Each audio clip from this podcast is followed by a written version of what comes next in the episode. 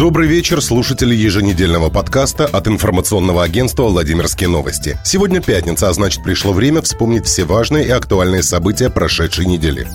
Ужасное преступление было совершено во Владимирской области. Шестилетний ребенок стал жертвой сексуальных действий со стороны подростков. И хоть Следственный комитет старался провести расследование в максимально закрытом режиме, происшествие получило огласку. И хоть сейчас жизни ребенка ничто не угрожает, само преступление заставляет задуматься о том, к чему идет наше Владимирское общество.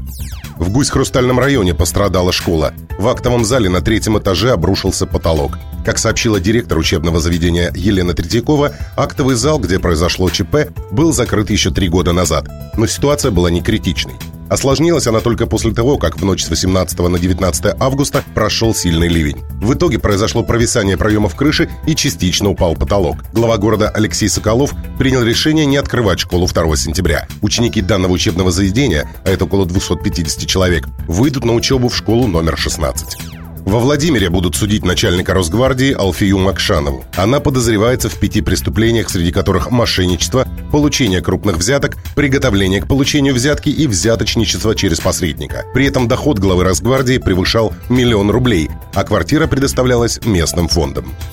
Игорь Пантюшин, прокурор 33-го региона, направил официальное письмо Владимиру Сипягину, где указывается, что бюджетное законодательство 33-го региона должно быть скорректировано в связи с изменениями в бюджетном кодексе Российской Федерации. Соответствующий федеральный закон был подписан президентом России практически сразу после того, как во Владимирской области был принят закон о межбюджетных отношениях вопреки вето Сипягина. О предстоящем изменении федерального законодательства депутаты Заксобрания знали заранее. Но желание поскорее принять свой закон тогда пересилило предложение взвешенно и ответственно подойти к этому делу. И теперь прокуратура области требует исправить эту поспешность. Об этом заявили в пресс-службе обладминистрации. В Заксобрании Владимирской области выразили искреннее недоумение по поводу этого заявления. По мнению аппарата, оно вводит в заблуждение прессу и обычных граждан. Законодательное собрание Владимирской области настаивает на том, что закон о межбюджетных отношениях во Владимирской области был принят своевременно. Напомним, на момент начала работы над законопроектом у депутатов скопилась масса обращений от муниципальных образований, руководство которых не понимало, по какому принципу распределяются субсидии.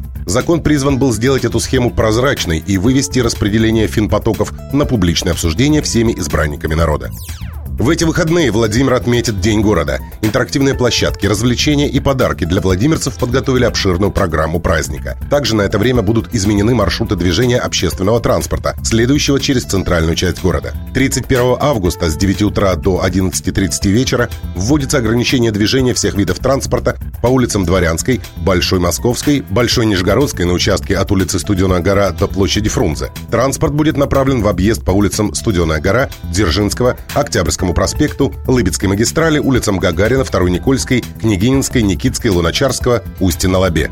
На этом подкаст завершен. Остальные новости, как всегда, на страницах Владимирских новостей. VladimirNews.ru – это всегда свежая и актуальная информация.